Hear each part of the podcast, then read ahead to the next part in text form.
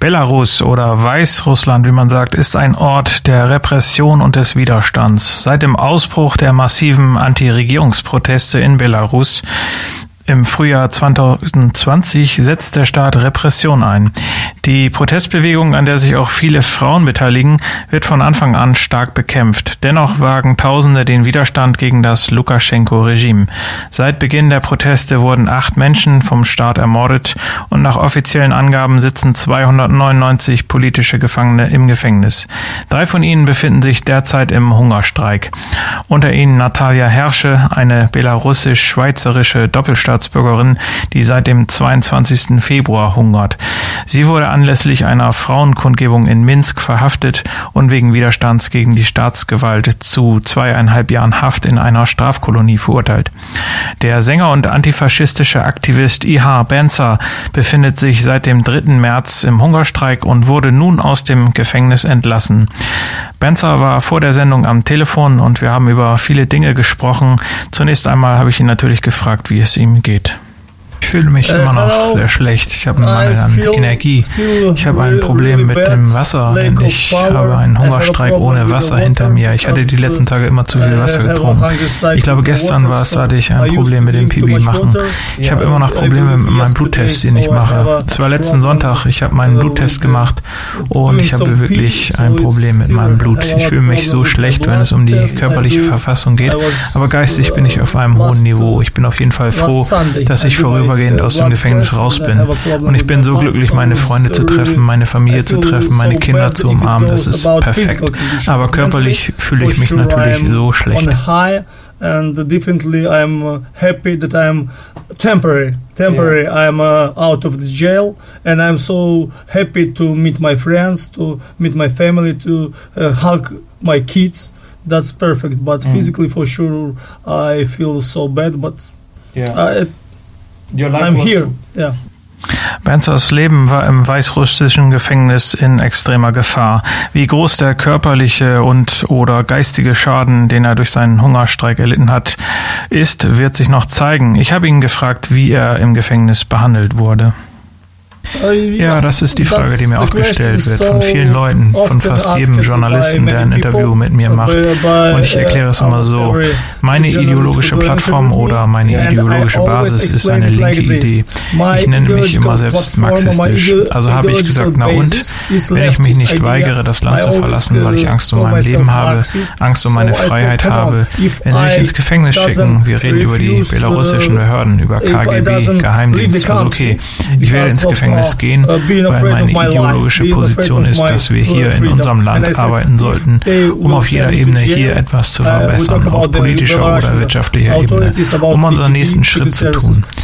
Nicht zu fallen, nicht in dieser medialen Ära zu fallen, sondern eine europäische Demokratie aufzubauen, offen für jede Art von Menschen, für verschiedene Arten von politischen Ansichten. Also warum sollte ich das Land verlassen? Letzten Herbst kamen zwei KGB-Offiziere zu mir und ich wurde wegen einer Versammlung, einer Massendemonstration verhaftet und sie sagten, du musst das Land verlassen. Und ich sagte, weshalb? Ich will das Land nicht verlassen und ich will gehen. Ich habe meine eigenen Ideen und ich werde zu meinen Ideen stehen. Ich werde meine Ideen niemals verraten. Aber zurück zu Ihrer Frage. Als Sie mich im Oktober letzten Jahres verhafteten und zum ersten Treffen in ein Gefängnis schickten, war dort, glaube ich, so ein Beamter des Justizvollzugsdienstes und er sagte, oh Benzer, Sie sind extrem Extremist? Ich sagte nein, ich bin kein Extremist, ich bin kein Terrorist, ich bin nur ein Mann mit linken Ideen. Meine Ansicht ist antikapitalistisch, also bin ich nur hier im Gefängnis wegen meiner Ideen. Meine Ideen, keinen Terroranschlag zu verüben. Es geht nicht darum, Bomben zu legen oder Menschen zu uh, töten. Es geht darum, gemeinsam daran zu arbeiten, ein Leben für unser Volk, für unsere Kinder zu schaffen. Ein bisschen besser, als es vor einem uh, Jahrhundert war. Aber es war dieses uh, Gespräch mit diesem Offizier, es war das allererste Gespräch im Knast und ich sagte, aber wenn Sie mich im Gefängnis wie einen Terroristen behandeln, seien Sie sicher, dass ich mich verteidigen werde. Ich werde alles tun, um mich zu verteidigen. Wenn Sie mich also in eine Zelle mit KGB-Offizieren schicken wollen, mit irgendwelchen Gefängnisinsassen, die versuchen werden, mich physisch zu brechen, dann werde ich mein Bestes tun, um ein paar Leute mitzunehmen. Es ist so, wenn ihr mir eure bösen Dinge antun wollt, wenn ihr eine Provokation haben wollt, dann seid sicher, dass ich bereit bin. Denn ich bin eben kein lässiger Mensch, der auf der Straße abkassiert wird. Ich bin in, hier uh, wegen meines politischen Hintergrunds oder meiner politischen Basis. Deswegen habe ich kein Problem mit diesem ganzen Dienst mit den Beamten im Gefängnis, weil wie gesagt, wenn sie mich one- runter one machen century wollen, haben sie den? Falschen erwischt. I'm not a terrorist, but it was like this. We talk uh, with. Uh, it was my interview with this officer in jail. Yeah, uh, it, it was very first interview in jail with, Yeah. as I said, officer. And I said, but if you gonna treat me like a terrorist here in jail, be sure I will defend myself. I will do everything to defend myself. So if you want uh, to send me to some cell with um, KGBs, uh, with some uh, prison uh, people who will try to physically break me down, I will do my best to take some people with me. You know, uh, it, it's like uh, this. If you want to do some bad thing to me, bad things to me in jail, yeah. If you want uh, want to do provocation, be sure I'll be ready because I am not just casual person who get uh, catched on the street and I'm here I just because of some you know occasional stuff. I'm here because it's my political platform a political background and a political basement basis if you want to say it like this. So uh, uh, so because of that I have no problem with uh, all these uh, services uh, or officers in jail because I said that you won't break me down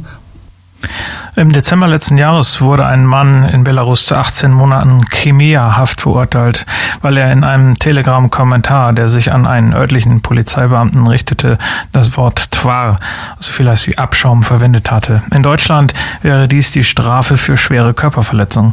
In Weißrussland werden Menschen für Straftaten verhaftet, die gar keine sind. Diese unverhältnismäßige Strafen zu verstehen, äh, das habe ich Bernzer gefragt. Wie können Richter in Belarus mit dieser Ungerechtigkeit leben?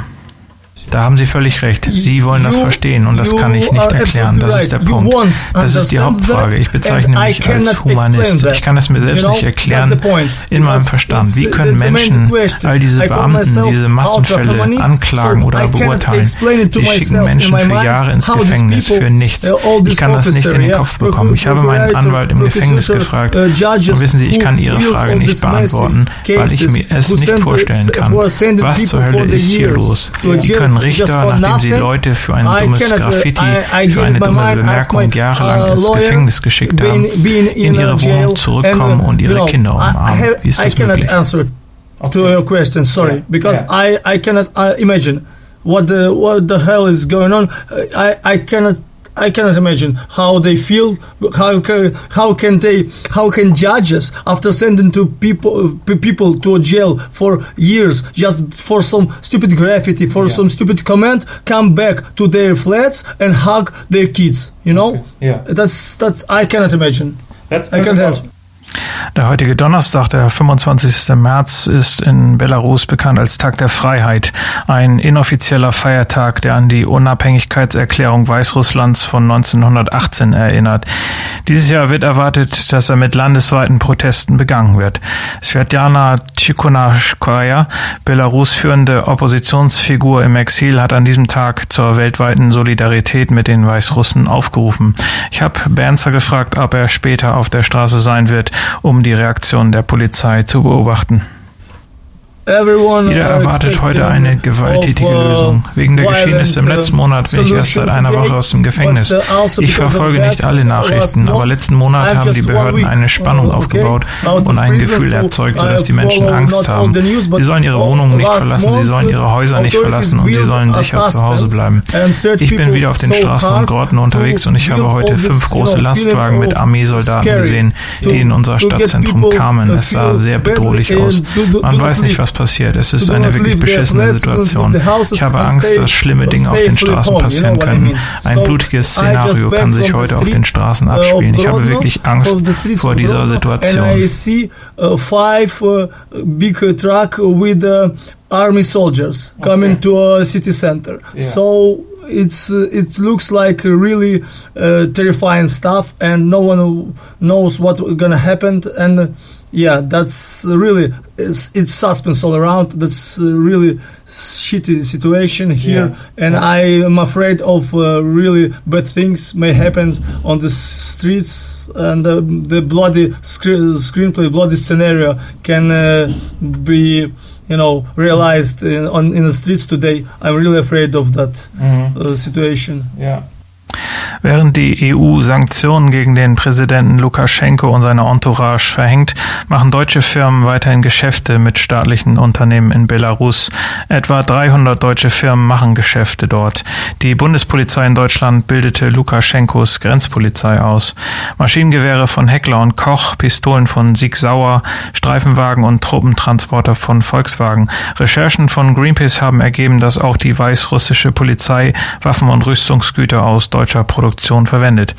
Es gibt also viele Hinweise darauf, dass beide Regierungen trotz eines von der EU verhängten Waffenembargos weiterhin eng zusammenarbeiten.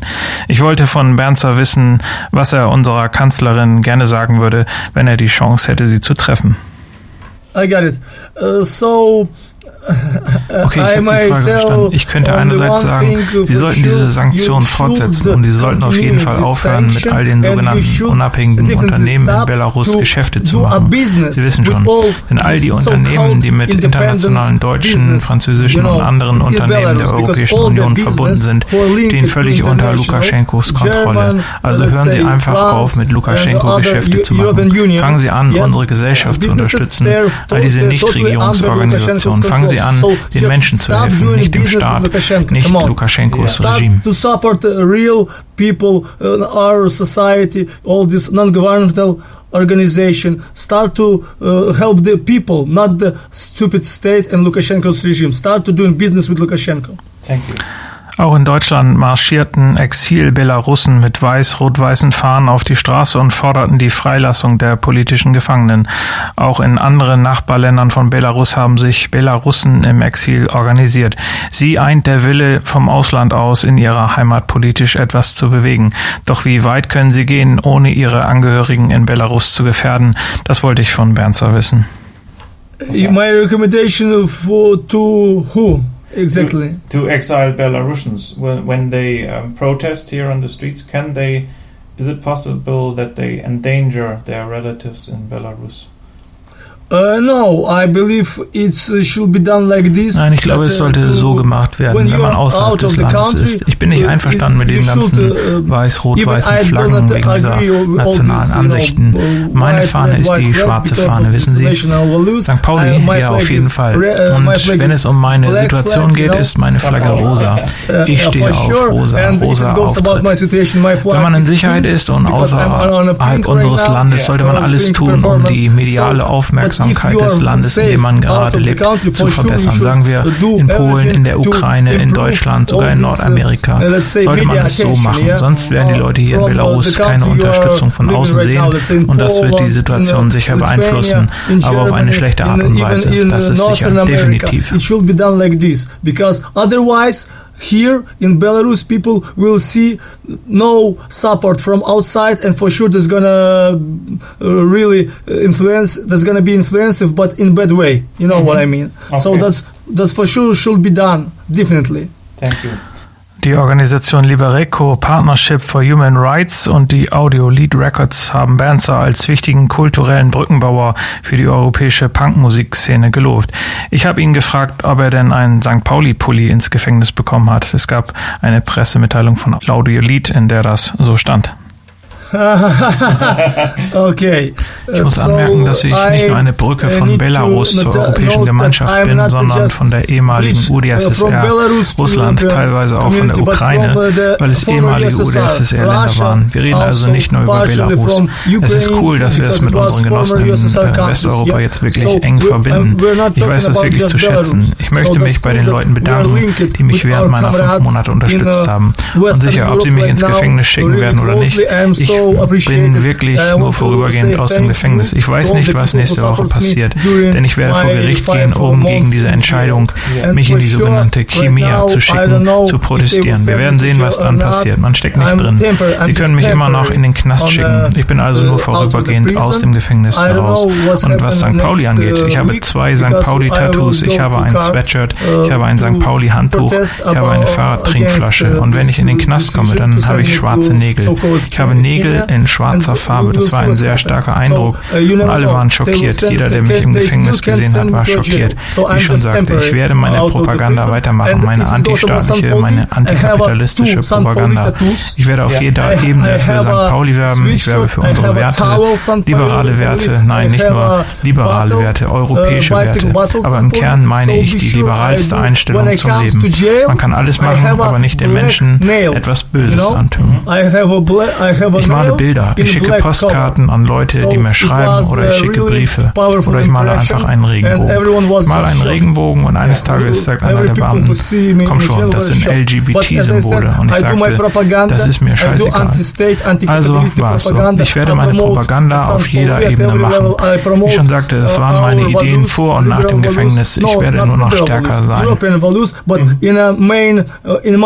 In my opinion, in main core um, uh, meaning when we talk about uh, as much as uh, possible liberal attitude to a life you know yeah. when you can do everything you want uh, until you do uh, bad things to uh, other people you know what i mean yeah. so i do my best i just uh, uh, uh, do a painting i send um, postcards to people who write into me or i send in paper mails and i just do a, rainbow there you yeah. know i paint in a rainbow and one day some of these officers said, "Come on, it's LGBT symbols." I said, "I don't know fucking care."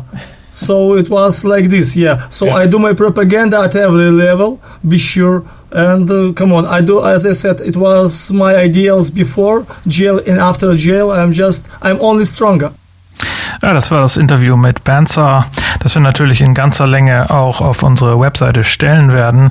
Ja, er ist weit über die Grenzen von Belarus hinaus aktiv. Banzer entdeckte zum Beispiel die erste weißrussische Riot Girl Band Messed Up und half den jungen Frauen eine Punkband zu gründen. Damals etwas sehr Ungewöhnliches für Belarus und er organisierte ihre ersten Konzerte und Touren. Er vermittelte sogar einen Plattenvertrag mit Audiolith Records, wo die Band 2019 ihr erstes Album Album veröffentlichte.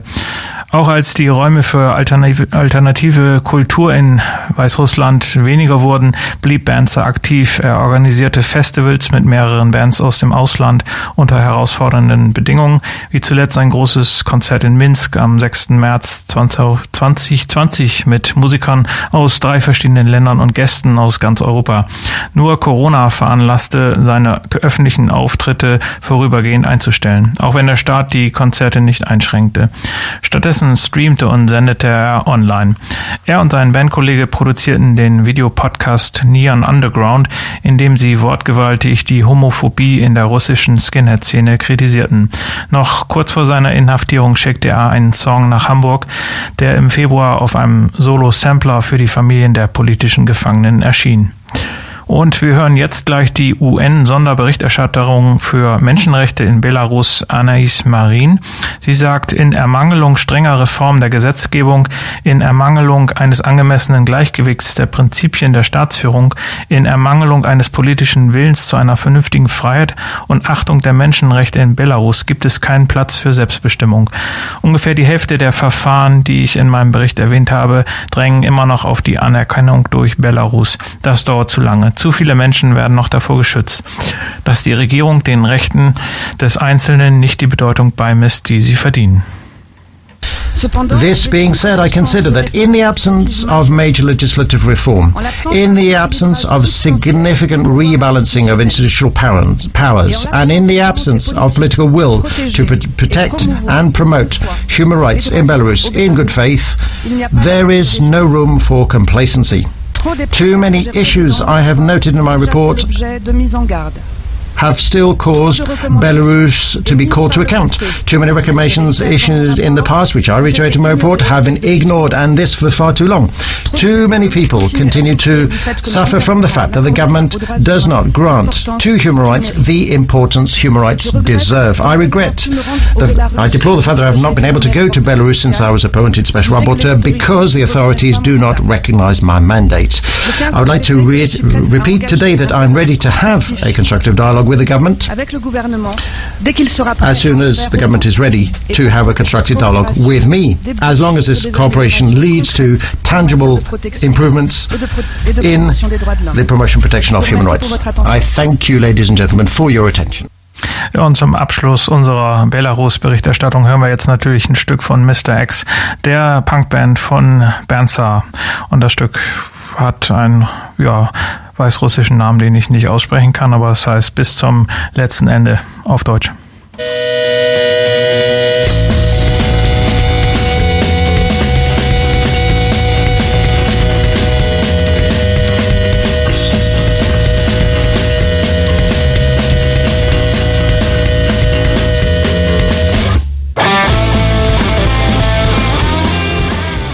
Ja, Mr. X waren das äh, und solidarische Grüße gehen an Banzer.